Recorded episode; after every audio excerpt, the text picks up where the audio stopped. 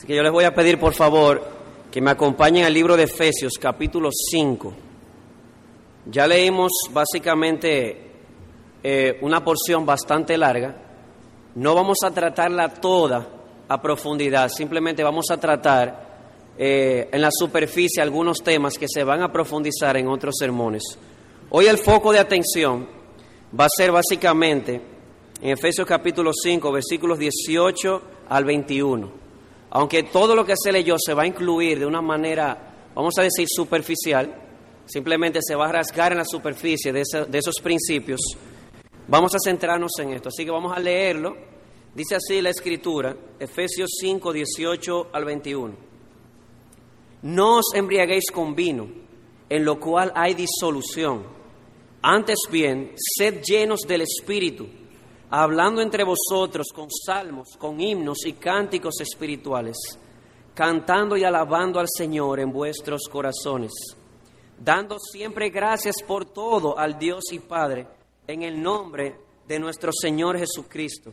Someteos unos a otros en el temor de Dios. Amén.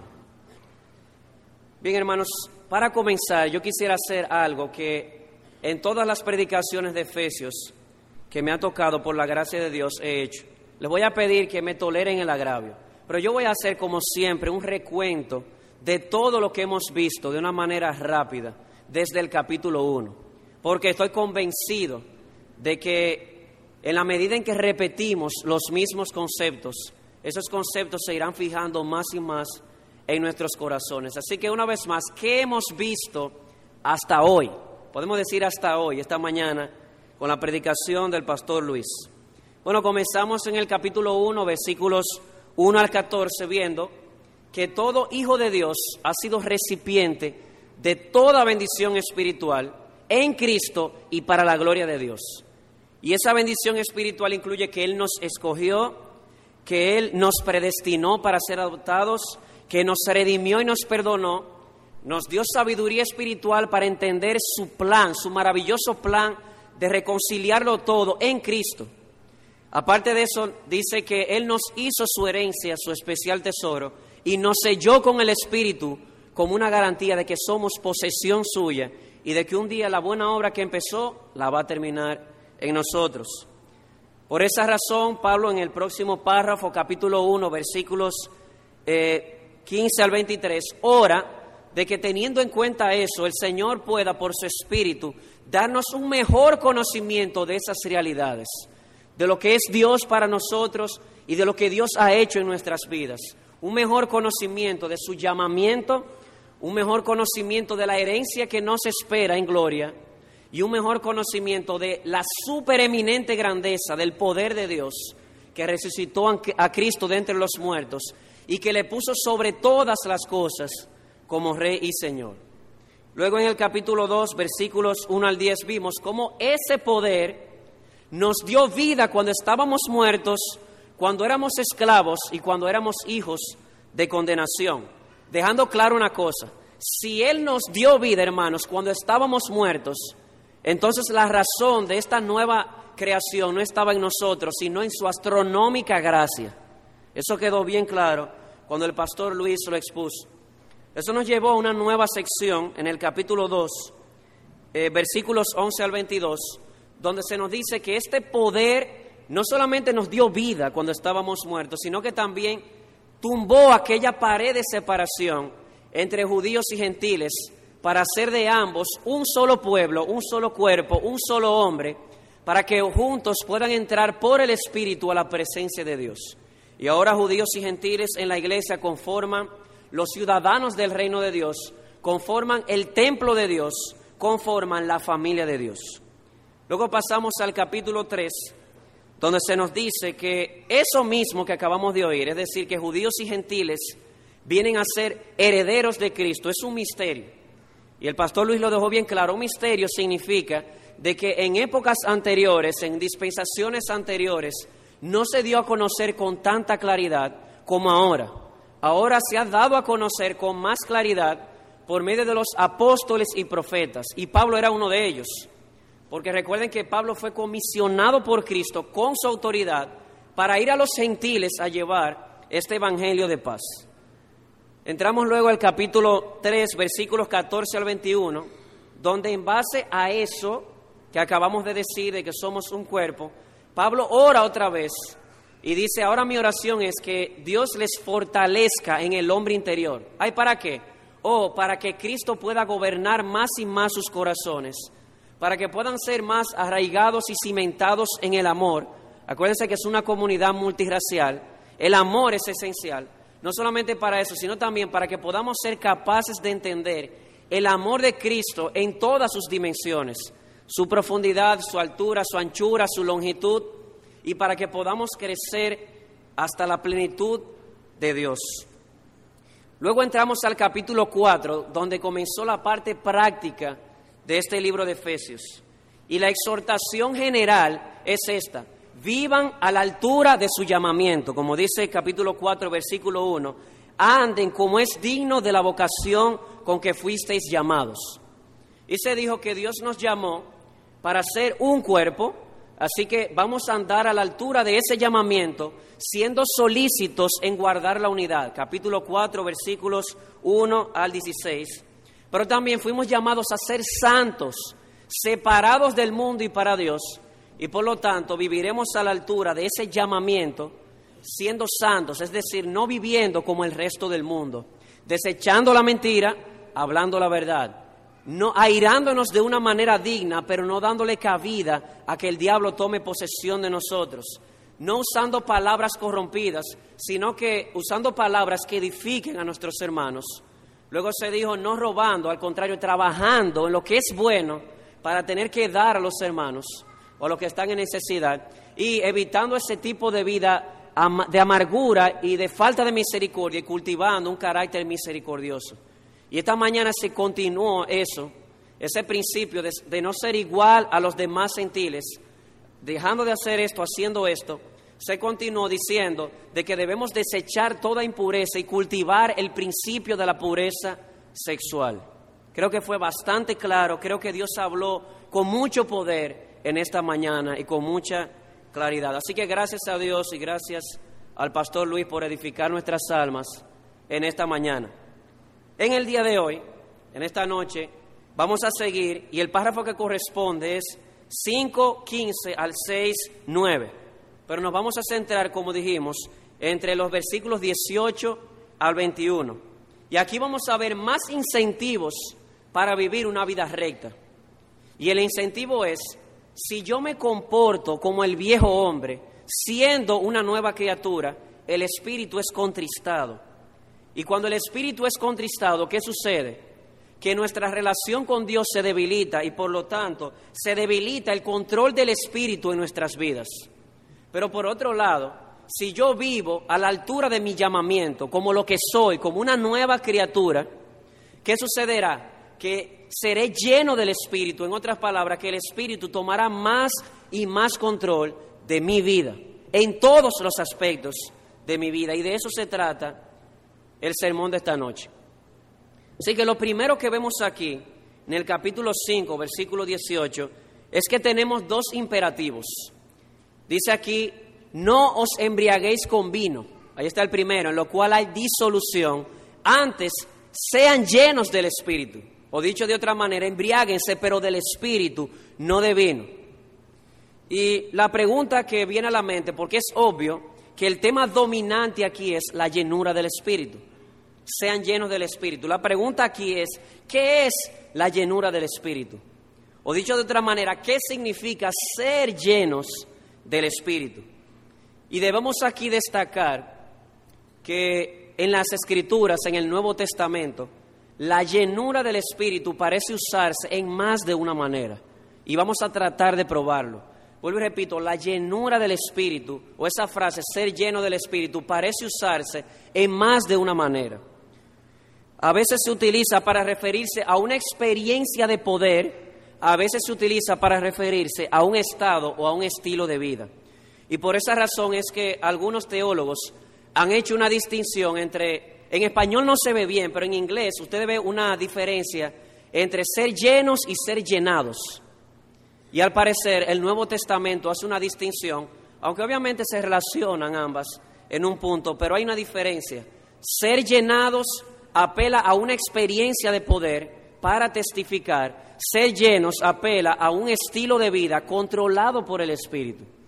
Así que en primer lugar vamos a tratar de probar de que la frase ser llenos del Espíritu en ocasiones se utiliza para referirse a una experiencia consciente donde el Espíritu me llena de su poder para yo poder testificar con denuedo y con autoridad el Evangelio. Y quisiera apelar a, ¿se acuerdan cuando Jesús en Hechos capítulo 1 iba a ascender? Antes de irse les dio una promesa, quédense aquí en Jerusalén y ustedes van a recibir qué? Poder. ¿Cuándo? Cuando haya venido sobre vosotros el Espíritu. ¿Y cuál será el resultado? Me seréis testigos en Jerusalén, en Judea, en Samaria y hasta lo último de la tierra. Y eso es lo que voy a tratar de probar, que ser lleno del Espíritu en primer lugar se refiere a esa experiencia. Así que les voy a pedir que vayan conmigo al libro de los Hechos, capítulo 2. Vamos a quedarnos un ratico aquí en Hechos, en Hechos. Vamos a ver varios capítulos, pero primero vamos a ver Hechos 2, Hechos 4 y Hechos 13, para tratar de probar el punto de que se refiere primero a una experiencia de poder para testificar. Hechos 2.4, ¿qué dice? Dice, y fueron todos llenos del Espíritu Santo y comenzaron a hablar en otras lenguas según el Espíritu les daba que hablasen. Y cuando ven el contexto habla de que hablaban las maravillas del Evangelio o de la obra de Dios. El segundo pasaje está en Hechos 4.31. Hechos 4.31. Dice, cuando hubieron orado, el lugar en que estaban congregados tembló y todos fueron llenos del Espíritu y hablaban con denuedo la palabra de Dios. Van dos. Y el tercero, Hechos 13, 9 y 10. Hay otros más, simplemente traje tres para que podamos ver el punto, porque no vamos a durar tanto tiempo en esto. Hechos 13, versículos 9 y 10. Dice así, entonces Saulo, que también es Pablo, lleno del Espíritu Santo, fijando en él los ojos, dijo, oh lleno de todo engaño y de toda maldad, hijo del diablo, enemigo de toda justicia, ¿no cesarás de trastornar los caminos rectos del Señor? Fíjense que en los tres casos, la llenura del Espíritu está acompañada seguidamente por un hablar, un testificar con poder y con autoridad acerca del Evangelio. Y vuelvo y repito, creo particularmente, y amparado en las palabras del doctor Lloyd Jones y, otros más, que a esto es que se refiere Jesús en Hechos 1.8 cuando dice, recibiréis poder cuando venga el Espíritu y me seréis testigos. Y creo particularmente que es a lo mismo que Jesús se refiere cuando Él dice, y cuando ustedes sean llevados a dar cuenta por causa de mi nombre en los tribunales, no, no comiencen a preocuparse por lo que van a decir, porque en ese momento el Espíritu pondrá en sus corazones lo que van a decir. Un poder especial del Espíritu para testificar con poder y con autoridad las maravillas del Evangelio. Y es a esta experiencia lo que algunos le han llamado ser llenados, no ser llenos, no ser llenados del Espíritu. Pero como dijimos, parece que no es el único uso en la Biblia. Hay otro uso más y es para referirse no tanto a una experiencia, sino a una condición o a un estilo de vida. Vamos a ver tres pasajes aquí también en Hechos. Hechos capítulo 6. Hechos 6, 3. Acuérdense el contexto, los apóstoles se ven ante una situación donde la iglesia crece, las viudas son desatendidas. Pedro dice, bueno, no podemos descuidar la predicación. Y oigan lo que dice, buscad pues hermanos dentro de la iglesia en Jerusalén, de entre vosotros a siete varones, oigan esto, de buen testimonio, llenos del Espíritu Santo y de sabiduría, a quienes encarguemos este trabajo. Fíjense que aquí no es tanto una experiencia de poder, es una condición, un estilo de vida. Tanto es así que dice, para que sean diáconos, su estilo de vida debe ser un estilo lleno del Espíritu Santo. Otro más, Hechos 11:24. aquí hablando del hermano Bernabé, dice el versículo 24, porque era varón bueno y lleno del Espíritu Santo y de fe, y una gran multitud fue agregada al Señor. El punto es, miren cómo se habla de Bernabé. Bernabé se describe como un hombre bueno en su vida, pero no solamente como un hombre bueno, en su vida demuestra que él es un hombre lleno del Espíritu Santo. Hechos 13:52, uno más. Describiendo la actitud de los discípulos de Cristo en este momento. Dice, y los discípulos estaban llenos de gozo y del Espíritu Santo. Describe la vida de estos hermanos, su estilo de vida, su condición, como personas llenas de gozo, como personas llenas del Espíritu. Y aquí voy a hacer un paréntesis, hermano, ese debería ser el estilo de vida que deberíamos mostrar. Una vida llena de gozo. Deberíamos ser las personas más gozosas de todo el mundo. Hermano, te salvaron del pecado, te sacaron del fango y te han llevado a gloria juntamente con Cristo. Digo esto porque en una ocasión un niño le preguntó a su papá en una playa caminando, papi, ¿ese burro es cristiano? Su papá, lleno de asombro, dijo, no, mijo, ¿por qué lo pregunta? Es porque tiene la cara de aburrido. Hermanos, no. El estilo de vida de estos hermanos era un estilo, ellos estaban llenos del Espíritu y como consecuencia una vida llena de gozo. Porque el fruto del Espíritu es amor, gozo en el Espíritu. Así que hemos visto cómo se usa de dos maneras diferentes. Y este segundo aspecto que no describe, vuelvo y repito, una experiencia de poder, sino un estilo de vida, es a lo que se le llama ser o estar lleno del Espíritu. Aquella experiencia, ser llenado, esto se le llama ser lleno. Y yo creo particularmente que en Efesios capítulo 5, eh, el que estamos viendo, está hablando particularmente del segundo aspecto.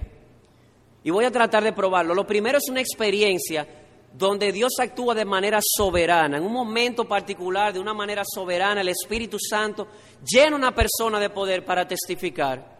Pero en el segundo caso es algo que se debe buscar, se nos manda, aquí dice, sed llenos, está en presente, continuo, sean llenos del Espíritu, es algo que debemos buscar como un estilo de vida en nuestras vidas, valga la redundancia. Así que habiendo visto que aquí en Efesios capítulo 5, volvamos allá, es muy posible, o particularmente creo, y, amparado en otros teólogos, de que no se trata de la experiencia, sino del estilo de vida lleno del Espíritu. La pregunta es, ok, entonces, ¿qué implica ser llenos del Espíritu según Efesios 5, 18? Yo creo que es importante la pregunta porque debemos tener cuidado con la ilustración. ¿Por qué? O porque podemos tomar la ilustración de una manera materialista. Y si tomamos la ilustración de una manera materialista, entonces vamos a concebir el espíritu como una especie de líquido que puede dividirse eh, en varias vasijas o que puede eh, dividirse, particularmente como alguien ha dicho. Pero esa no es la idea. ¿Qué significa ser lleno? Les voy a leer una definición de un léxico griego. Ser lleno implica que algo ocupa domina y posesiona totalmente mi mente. ¿Qué significa ser lleno de algo? O que ese algo ocupa, domina y posesiona totalmente mi mente. Esa es la definición. ¿Qué implica ser lleno del Espíritu aquí en Efesios 5? Implica de que una persona es ocupada, dominada y posesionada en su mente totalmente por el Espíritu Santo o como ha dicho un predicador, ser llenos del Espíritu no tiene que ver con cuánto yo tengo del Espíritu, sino cuánto el Espíritu tiene de mí. Tiene que ver con el control del Espíritu en mi vida. Él llena mi mente, Él llena mi corazón, Él llena mi voluntad.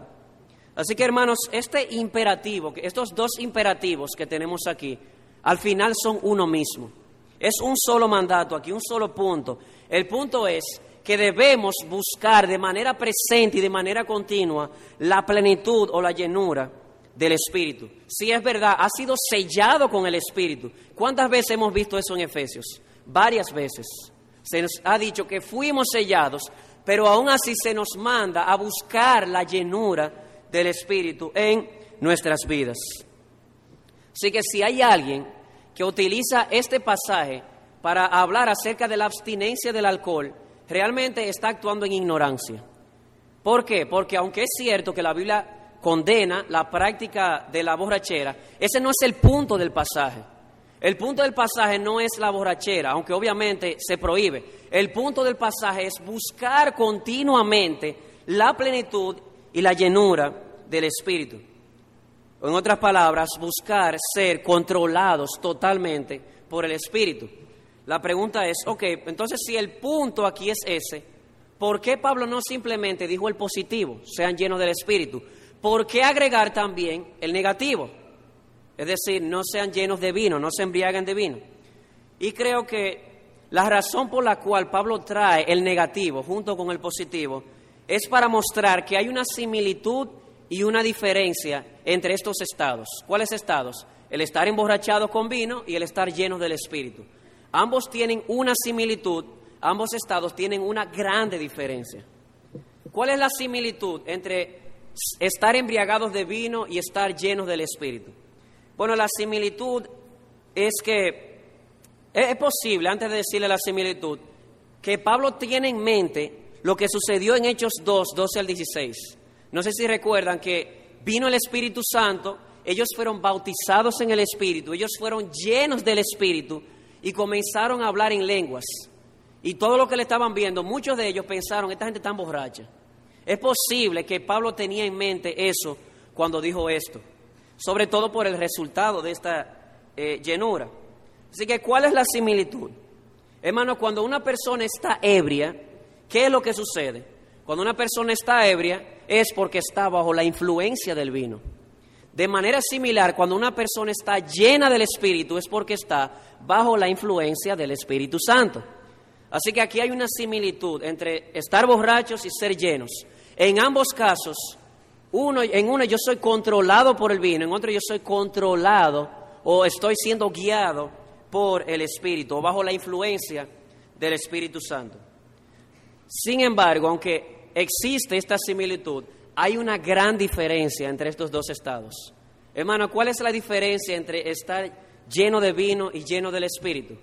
Hermano, la diferencia está en los resultados, según el texto. Uno me lleva a una vida de descontrol, otro me lleva a una vida de control y de dominio propio.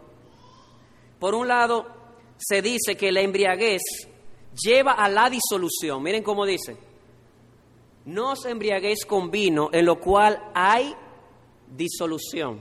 ¿Qué es disolución? Bueno, disolución, la Reina Valera actualizado lo traduce como desenfreno. O la Biblia de Jerusalén lo traduce como libertinaje. En otras palabras, cuando la persona es llena de vino o está embriagada de vino, ¿qué sucede? Que el vino toma absoluto control de todas las facultades de esa persona. Les voy a dar una explicación médica. Aquí quiero traer el comentario textual del doctor Lloyd Jones. Ustedes saben que él no, él no era doctor por ser doctor en teología, él no era, ni siquiera tenía un grado en teología, él era doctor en medicina. Hizo un comentario excelente acerca de esto, para que vean cuál es el resultado de ser embriagado con vino. Dice el doctor Lloyd Jones, el alcohol, hablando en términos farmacológicos, no es un estimulante, sino un sedante o depresivo. Y lo que hace entonces es que deprime totalmente los centros de mayor importancia en el, en el cerebro, controlando así todo lo que da al hombre dominio propio, sabiduría, comprensión, juicio o equilibrio. En otras palabras, cuando el alcohol gobierna o domina a una persona, la persona pierde totalmente el control. Cuando el vino controla a una persona, la persona pierde el control. ¿Cuál es el resultado? Disolución, desenfreno, una vida de libertinaje. Así que, dado entonces que los que son llenos de, de vino son controlados por el vino, se espera de ellos acciones irracionales, acciones disolutas, acciones descontroladas, como los animales. ¿Por qué? Porque como alguien ha dicho, el alcohol cuando controla mi sistema nervioso me deshumaniza es como si yo me desconectara de la realidad, como si yo actuara como un animal, porque no tengo control ni de mis pensamientos, ni de mis sentimientos, ni de mis acciones. Y hermano, aquí quiero dar una nota. Yo dije al principio que este no es un pasaje acerca de la embriaguez, pero no deja de mencionarlo. Nosotros somos muy tentados a veces a reírnos cuando vemos una persona borracha actuar. Hermano, eso no debería ser. ¿Cómo podemos reírnos de lo que Dios llama pecado? Le estoy diciendo con un dedo, pero con tres hacia mí. Cuando una persona está llena de vino, está actuando como un animal y no está actuando, no está viviendo conforme al propósito para el cual Dios lo creó, reflejar su gloria. Así que lejos de reírme de una actitud así, mi actitud debería ser, como dice Judas, misericordia con temor. Porque la persona no está controlándose a sí misma, está siendo controlada por el vino. Así que la diferencia entre el estado de estar embriagado y de ser llenos tiene una similitud. En uno, como dijimos, yo estoy bajo la influencia del vino, en otro estoy bajo la influencia del espíritu. Pero la diferencia viene en los resultados. Bajo la influencia del vino, yo vengo a vivir una vida de disolución, una vida de perdición, una vida de desenfreno. ¿Por qué? Porque el vino controla todas mis facultades. Pero visto desde el otro lado, ¿qué sucede cuando yo estoy lleno del Espíritu? Exactamente lo opuesto. En vez de controlarme, el vino me controla el Espíritu. Así que el resultado no será disolución, sino autocontrol, productividad y gozo. Oigan esto, cuando yo soy controlado por el Espíritu, no es que simplemente no ando en disolución, es que ando en una vida de autocontrol o dominio propio, en una vida de productividad. Hermano, ¿y a qué usted se refiere con eso, con una vida de productividad? ¿Cuál es el efecto general de ser llenos del Espíritu? La Escritura enseña que cuando una persona está llena del Espíritu, el efecto general será el fruto del Espíritu. Cuando usted tiene un árbol que no da fruto, usted dice ese árbol no es productivo. Cuando usted tiene un árbol que da frutos, es un árbol productivo.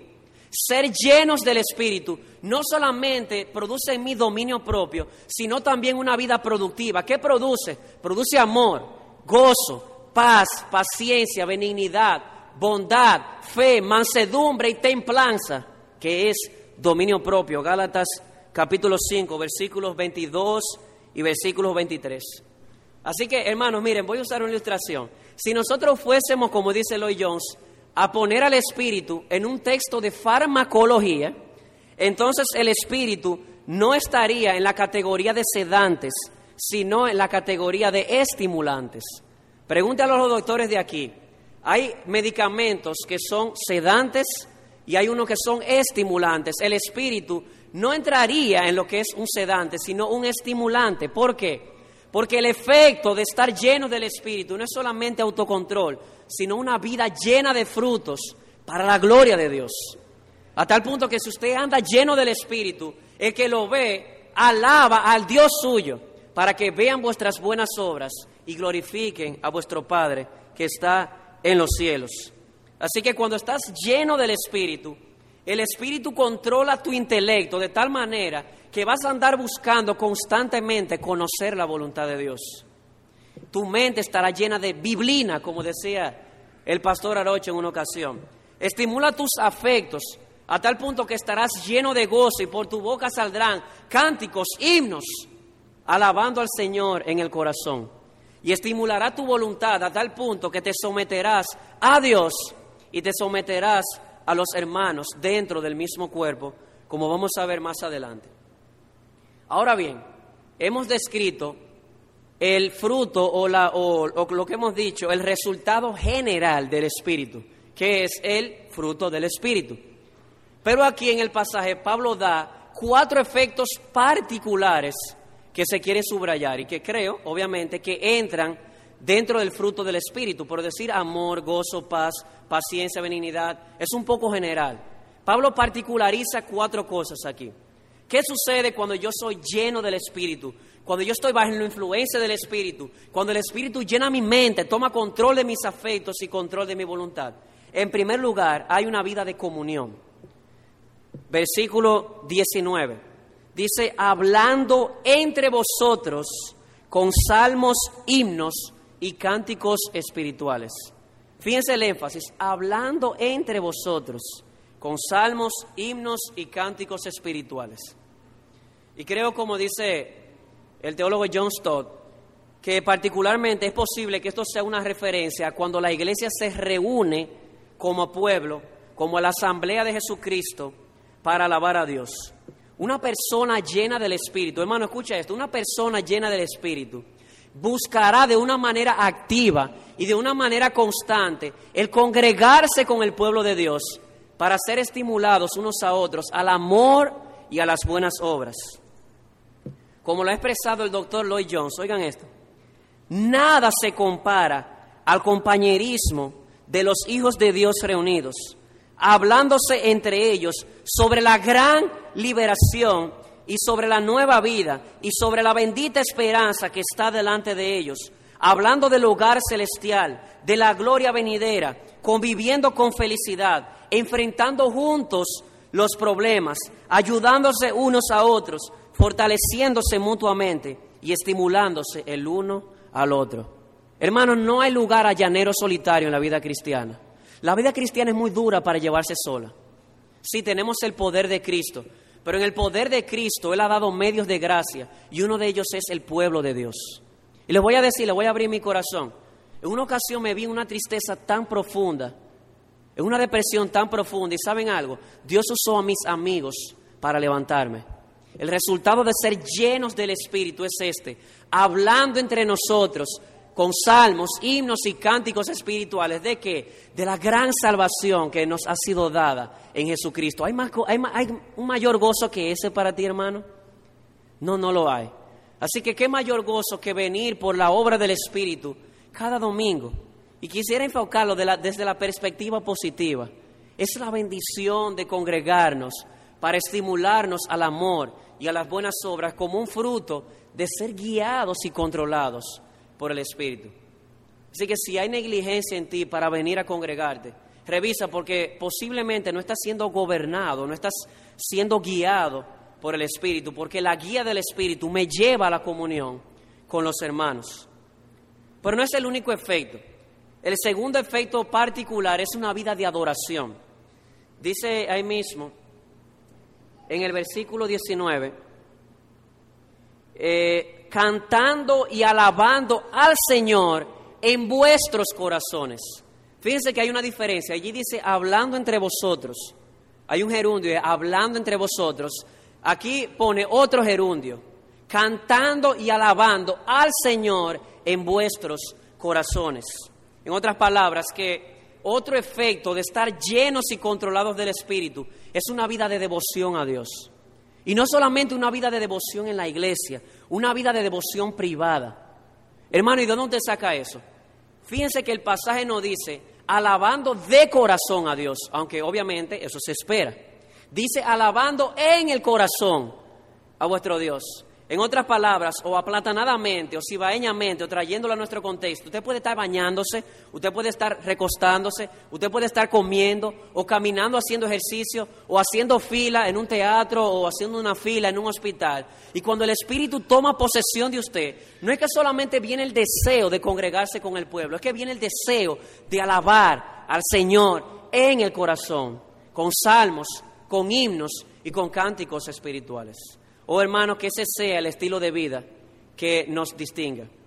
Y estoy pensando aquí en, en la historia de la iglesia, en un momento especial, cuando unas niñas estaban en el mismo centro del Coliseo Romano, unos 13 a 15 años, 13 a 15 años, jovencitas, y soltaron las fieras para devorarlas. Y ellos pensaban en el, en el circo romano que estas niñas iban a gritar de desespero Hermanos, cuando los afilados colmillos de aquellas fieras desgarraban la piel de estas niñas, no puedo dejar de pensar en algunas jovencitas del colegio que tienen esa misma edad. En vez de salir palabras de queja, lo que salió de sus bocas fueron cánticos de alabanza al Señor. Ellas cantaban al que nos amó y se entregó a sí mismo por nuestros pecados. A esa la gloria en su iglesia y en Cristo Jesús por los siglos de los siglos. Así que hermanos, si eres gobernado por el Espíritu, entonces, en primer lugar, buscarás de manera activa la compañía de los hermanos que te estimulen hablando de cosas espirituales. En segundo lugar, una vida de adoración, una vida de devoción a Dios, cantando en mi corazón siempre al Señor. Tercer efecto particular, gratitud.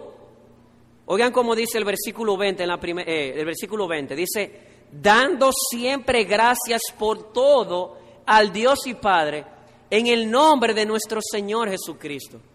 Otro efecto de la llenura del Espíritu es una vida de gratitud a Dios. Déjeme decirle algo, uno de los pecados que caracterizó al pueblo de Israel fue la murmuración, el siempre estar quejándose del Señor y de sus siervos. ¿Y saben algo? Hermano, escucha esto, la, la murmuración es una lepra espiritual.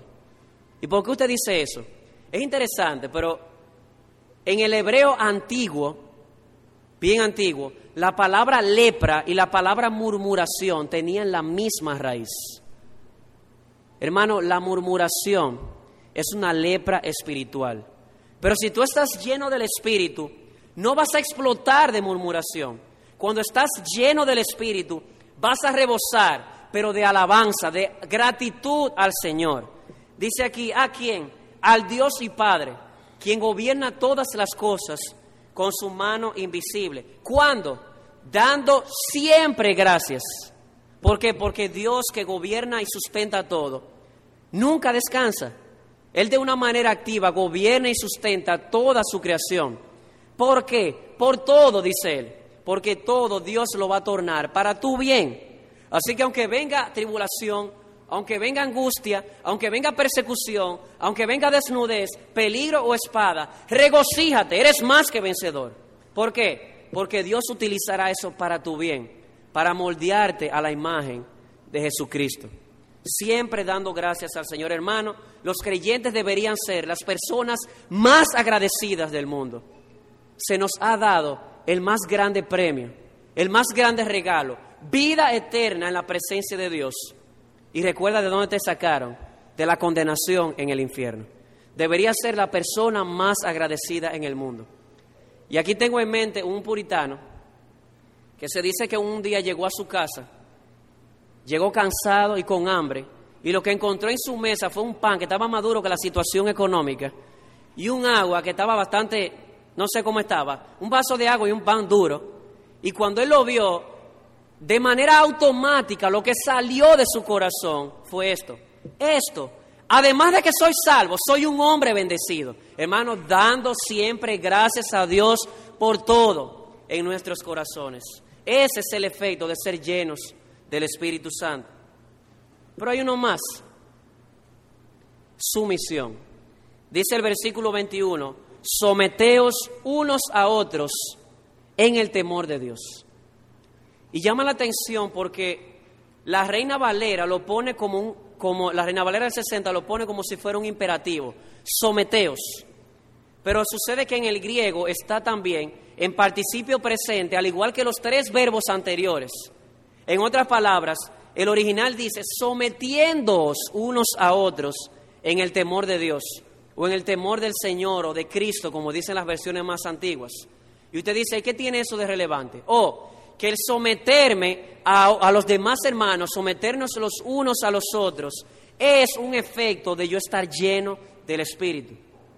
Como les, dije, les decía hace un momento, no existe en la iglesia los llaneros solitarios, no deben existir en el pueblo de Dios aquellas personas que no quieran depender de otros hermanos. Cuando otro hermano venga donde ti a corregirte, cuando venga donde ti a reprenderte o a preguntarte, pero ¿qué es lo que pasa que no te veo en la iglesia? ¿Pero qué te pasa que te veo con esa actitud de amargura?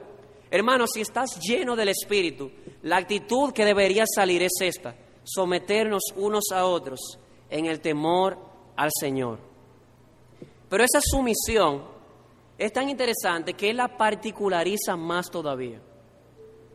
Si ustedes se dieron cuenta, nosotros pusimos una lectura bastante larga Incluimos el tema del matrimonio, incluimos el tema de la crianza de los hijos, incluimos el tema del trabajo, obreros y siervos. ¿Saben por qué? Porque cuando Él dice sometiéndoos unos a otros en el temor del Señor, comienza diciendo, las casadas sométanse a sus maridos, los maridos amen a sus mujeres. Padres e hijos, obedezcan en el Señor a vuestros padres. Y padres, no provoquen a ir a vuestros hijos. Siervos, obedezcan a sus amos en el temor de Cristo. Amos, no maltraten a sus siervos, porque hay alguien que los está mirando y que no hace acepción de persona. Y fíjense qué interesante, la declaración general dice, someteos unos a otros en el temor del Señor. Y eso es lo que dice, casadas, respeten a sus maridos como al Señor. Hijos, obedezcan en el Señor a vuestros padres. Siervos, obedezcan con temor y temblor a vuestros amos en el temor de Cristo. O sea, todo es en el temor. ¿Saben por qué? Porque le está hablando a esposos, a esposas, a hijos, a padres, a siervos y a amos que son creyentes. Así que hermano, déjame decirte algo, te lo voy a traducir. Es muy fácil pretender la llenura del Espíritu viniendo a la iglesia, cantando y levantando mis manos. Sí, pero la llenura del Espíritu se debe demostrar en el matrimonio, en la crianza de los hijos y en el trabajo. Así que una persona espiritual guiada por el Espíritu, tiene que mostrar que está, está bajo el dominio del Espíritu, en la manera en que trata a su esposa, en la manera en que la esposa se somete a su marido. Quiere mostrar la llenura del Espíritu. ¿Cómo tú estás criando a tus hijos? Hijos, ¿cómo te estás, hijo, cómo te estás sometiendo a tu padre? Hermanos que son empleados, ¿cómo se están sometiendo a los patrones? Patrones, ¿cómo están eh, tratando a sus siervos? ¿Por qué, eso es, ¿Por eso es importante? Porque la llenura del Espíritu toca no solamente mi devoción en la iglesia y en la vida privada, también toca mi vida de matrimonio, mi vida como padre, mi vida como empleado o como patrón. Así que no piense, mire, si hay algo que es una mentira del diablo, quien es padre de mentira es esta, hacer una separación entre lo espiritual y lo secular. Mentira. Hermanos, no hay tal división en la palabra de Dios. La Biblia dice, ya sea que tú comas o ya sea que bebas, hazlo para la gloria de Dios. Ya sea que tú trates a tu esposa en la manera en que tú la trates, hazlo para la gloria de Dios. En la manera en que críes a tus hijos, en la manera en que tratas a tus empleados. Empleados como obedezcan a sus patrones, hijos como obedezcan a sus padres, hermanas como se sometan a sus maridos. Hacerlo todo de corazón para el Señor, dice el pasaje paralelo en Colosenses. Sé que la vida en el Espíritu es una vida que se manifiesta en mi devoción a Dios, pública y privada, pero también en mi casa. En mi casa y en mi trabajo. Demuestra lo que eres en tu casa, demuestra lo que eres en tu trabajo, amado hermano. En conclusión, la llenura del Espíritu es el ideal divino para nuestras vidas. Si se nos está mandando de manera presente y de manera continua a buscar la llenura del Espíritu, entonces el ideal de Dios para ti, amado hermano, que ha sido sellado con el Espíritu, es que tú seas lleno del Espíritu constantemente. Pero eso no viene automático. Aquí viene una segunda parte en la, predicación. Eso no viene automático, hay que buscarlo. Obviamente, aunque es, yo soy pasivo, oigan como dice, sean llenos, hay una parte que me corresponde de manera activa, yo tengo que buscar la llenura. La pregunta es cómo. ¿Cómo puedo buscar esta bendición? Y lo que hice en, este, en esta sección eh, fue que tomé en, en el mismo libro de Efesios todas las indicaciones del Espíritu Santo para ver de qué maneras yo puedo buscar esta llenura. En primer lugar, si queremos ser llenos del Espíritu, tenemos que estar conscientes siempre de la presencia del Espíritu en mi vida. En dos ocasiones, ya lo hemos visto, Efesios 1.13 y Efesios 4.30, que dice que fuimos sellados con el Espíritu. Él mora en nuestros corazones. Y cuando ignoramos eso por un milisegundo, el diablo se aprovecha y me abre la puerta al pecado. Eso fue lo que sucedió con los creyentes en Corinto cuando Pablo les fue a hablar de la fornicación, recuérdense lo primero, o ignoráis, el ignorar la presencia del Espíritu en mi vida, abre la puerta para que el diablo me lleve al pecado o me tiente a pecar. O acuérdense como dijimos en un sermón anterior, ¿qué es lo que más le duele a un ser querido? Bueno, le dolería mucho a un ser querido que yo actúe como si él no estuviera a mi lado. Hermano, cuando una persona se comporta como el viejo hombre, como si el Espíritu Santo no está dentro de él, el Espíritu es contristado. ¿Qué es lo que quiero decir con esto entonces? que tienes que estar consciente a cada momento. Yo recuerdo al pastor Méndez que decía esto tantas veces. El trabajo del diablo en la tentación es hacer a Dios irreal. Y particularizándolo, lo que quiero decir es esto, el trabajo del diablo es hacerte olvidar en el momento de la tentación de que el Espíritu Santo mora dentro de ti, de que tú eres templo del Espíritu Santo. Así que si quieres ser lleno del Espíritu, como, ya vimos anteriormente, tienes que, tienes que estar consciente de que fuiste sellado. ¿Sabe lo que significa ser sellado? Si vas a la academia, vas a encontrar un librero allá en el apartamento. Todos los libros tienen un sello que dice Academia Ministerial de la Gracia. ¿Saben lo que significa? De que ese libro le pertenece a la academia. Hermano, fuiste sellado con el Espíritu. ¿Sabe lo que significa? De que le perteneces a Dios, no te perteneces a ti. Y tienes que estar consciente de esto para que pueda ser lleno del Espíritu.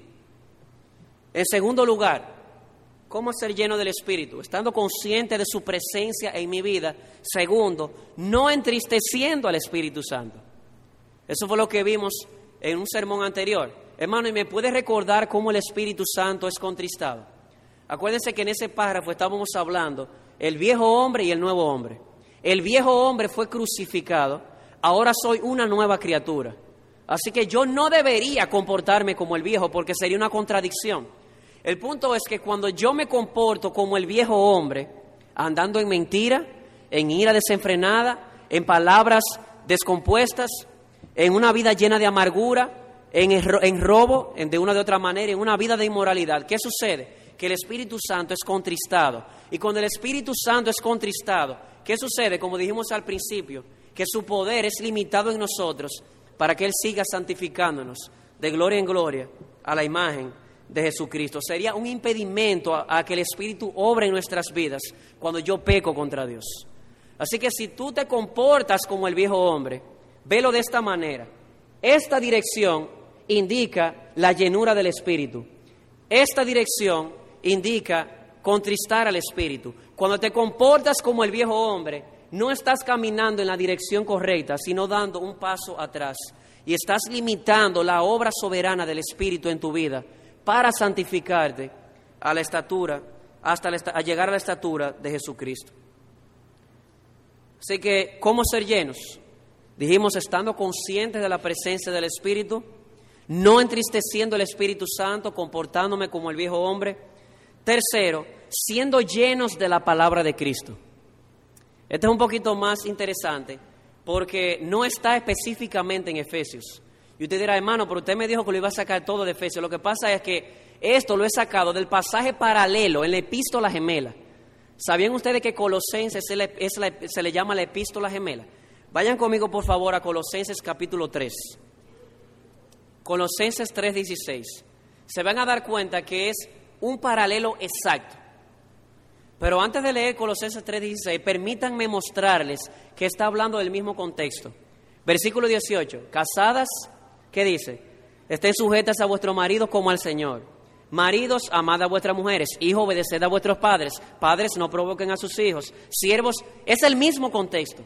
Y miren lo que dice el versículo 16. La palabra de Cristo more en abundancia en vuestros, en vosotros ¿Cuál será el resultado? Enseñándoos y exhortándoos unos a otros en toda sabiduría, cantando con gracia en vuestros corazones al Señor con salmos e himnos y cánticos espirituales. Espero que haya sido claro el paralelo. Y no estamos diciendo que ser llenos del Espíritu y ser llenos de la palabra de Cristo es exactamente lo mismo. Lo que sí es que son complementarios. No puedes ser lleno del Espíritu si la palabra de Cristo no mora en abundancia en tu corazón. Quiero que con eso en mente vayas conmigo otra vez a Efesios, en el capítulo 5, versículos 15 al 17. Hemos dicho que otra forma o otro paso para buscar la llenura del Espíritu es haciendo que la palabra de Cristo more en abundancia en mi corazón. Y hemos ido al pasaje paralelo, pero quiero mostrarle algo interesante aquí mismo en Efesios 5, versículos 15 al 17. Dice, mirad pues con diligencia cómo andéis, no como necios, eh, no como eh, necios, sino como sabios, aprovechando bien el tiempo porque los días son malos. En otras palabras, cuando no aprovechas el tiempo te estás comportando como un necio y no como un sabio. Ahora, ¿qué implica aprovechar bien el tiempo? Versículo 17. Por tanto, no seáis insensatos, sino entendidos de cuál sea la voluntad del Señor. ¿Qué es una persona sabia? Es una persona que aprovecha cada oportunidad para buscar conocer a Dios y a su voluntad para nuestra vida. Así que hermano, quieres ser lleno del Espíritu, tienes que llenarte de la palabra de Cristo. Esa insistencia en nuestra iglesia del devocional personal, y de venir a, congregarse para escuchar la palabra de Dios. No, es por nada, es por algo, hermanos. Es que no puede haber llenura del Espíritu Santo si la palabra de Cristo no mora en abundancia en tu corazón. Sé diligente, aprovecha cada momento para buscar la voluntad de Dios. Y aquí quiero poner eh, como ejemplo a un joven, un joven que es muy dado a leer, muchísimo, lee muchísimo, uno y dos veces, a las, eh, dos libros a la semana. Y en una ocasión, libros cristianos, un amigo le dijo, yo no leo libros, yo lo que leo es la Biblia. Y ese jovencito le dijo, yo créeme que yo también leo la Biblia. Y créeme que en mi devocional personal no cambio la Biblia por, por ningún libro. Pero ¿sabe por qué leo uno o dos libros a la semana cristianos? Porque en vez de pasarme cuatro horas viendo televisión, lo prefiero pasar leyendo un libro cristiano para conocer la voluntad de Dios. Hermano, aprovecha el tiempo. Aquí todas las predicaciones se graban en cinta, en CD, libros cristianos. Aquí hay una librería que esa es eh, su motivación, suplirte de buena literatura para que aproveches el tiempo, para que te llenes de la palabra de Cristo, nutriéndote de la iluminación que Dios le ha dado a otros hombres en el pasado y aún en el presente. Así que hermano, ¿quieres ser lleno del Espíritu? Tienes que estar consciente de que el Espíritu mora en ti. Tienes que evitar entristecer el Espíritu tienes que ser lleno de la palabra de Cristo. Y en último lugar, la otra manera de buscar la llenura del Espíritu es orando a Dios para que el Espíritu de revelación y sabiduría nos ilumine. ¿Se acuerdan en Efesios capítulo 1, versículos 18 al 25? En la primera oración de Pablo, dice Pablo, en luz de toda bendición espiritual, a la luz de eso, mi oración es esta, que Dios os dé espíritu de sabiduría y revelación y dejamos claro en aquella ocasión que la traducción exacta es, Dios os dé el espíritu de sabiduría y revelación para que los ilumine. ¿Para qué? Para que puedan tener un mejor conocimiento de Dios, que de hecho es conociendo a Dios que yo voy a ser transformado, y un mejor conocimiento del llamamiento de Dios para que yo pueda vivir a la altura de ese llamamiento, un mejor conocimiento de la esperanza a la que fuimos llamados, porque viendo la esperanza de la gloria venidera, vivo un mejor presente renunciando a los deseos mundanos y viviendo sobria, justa y piadosamente, y, es, un mejor conocimiento del poder de Dios a nuestra disposición para luchar contra el pecado. Así que si quieres ser lleno del Espíritu, tienes que orar constantemente. Decía Charles Spurgeon, yo no puedo durar 20 minutos orando, pero no puedo durar 20 minutos sin orar. En otras palabras, la vida de este siervo de Dios se caracterizó porque constantemente en su vida oraba a Dios en su corazón. Haz lo mismo, haz lo mismo. Y en particular, ora a Dios que el Espíritu te ilumine para crecer más y más en el conocimiento de Dios y que viendo la gloria de Dios pueda ser transformado más y más para, para parecerte a tu hermano mayor, el Señor Jesucristo. Pero no quiero terminar sin dar una palabra final a nuestros amigos que están aquí que nos visitan amigos que nos visitan, jóvenes y niños que tanto tiempo tienen aquí y todavía no se han convertido a Jesucristo. Te voy a hacer una pregunta. ¿Quién te controla? ¿Quién gobierna tu vida? ¿Sabe por qué te hago la pregunta? Porque si Cristo no gobierna tu vida por su espíritu, si Cristo no es quien controla tu vida por su espíritu, entonces algo más lo está haciendo. Y créeme que tal vez no, tal vez te dirá, bueno, pero no es el alcohol. Bueno, pues pudiera ser el sexo como se vio esta mañana. Pudiera ser el dinero. Si Cristo por su espíritu no gobierna tu vida por la influencia del espíritu, entonces algo más va a controlar tu vida. Y cualquier otra cosa que controle tu vida, dice la, la escritora Nancy Lee será un amo cruel. Solamente Cristo por su espíritu es un amo por el cual tú puedes comprobar lo que es bueno, agradable y perfecto. Así que yo te ruego, ahí donde tú estás sentado, ahí mismito, no lo dejes para, para ayer, porque ayer ya pasó, tampoco para mañana, porque yo pensar que si tengo 18, mañana voy a tener 19, Dios le llama a través de Santiago una vida de arrogancia. La vida es como una neblina, pudieras morir hoy mismo, ahora donde estás sentado. Yo te ruego, como si dependiera de mí, dice Pablo, que tú te entregues a Dios en Jesucristo. Que Cristo sea tu Salvador, que Cristo sea tu Señor, tu gobernador, que Él gobierne tu vida por medio de su Espíritu. Y de esa manera puedas unirte al pueblo de Dios y puedas gozar de esta maravillosa experiencia. ¿Cuál experiencia? Lo que significa vivir en el Espíritu para la gloria de Dios. Con la esperanza de que un día estarás junto con el pueblo de Dios en cielos nuevos y tierra nueva, viendo y saboreando la gloria del Dios Trino, emanando del Cordero que será la lumbrera, a quien sea la gloria en su iglesia por los siglos de los siglos. Amén.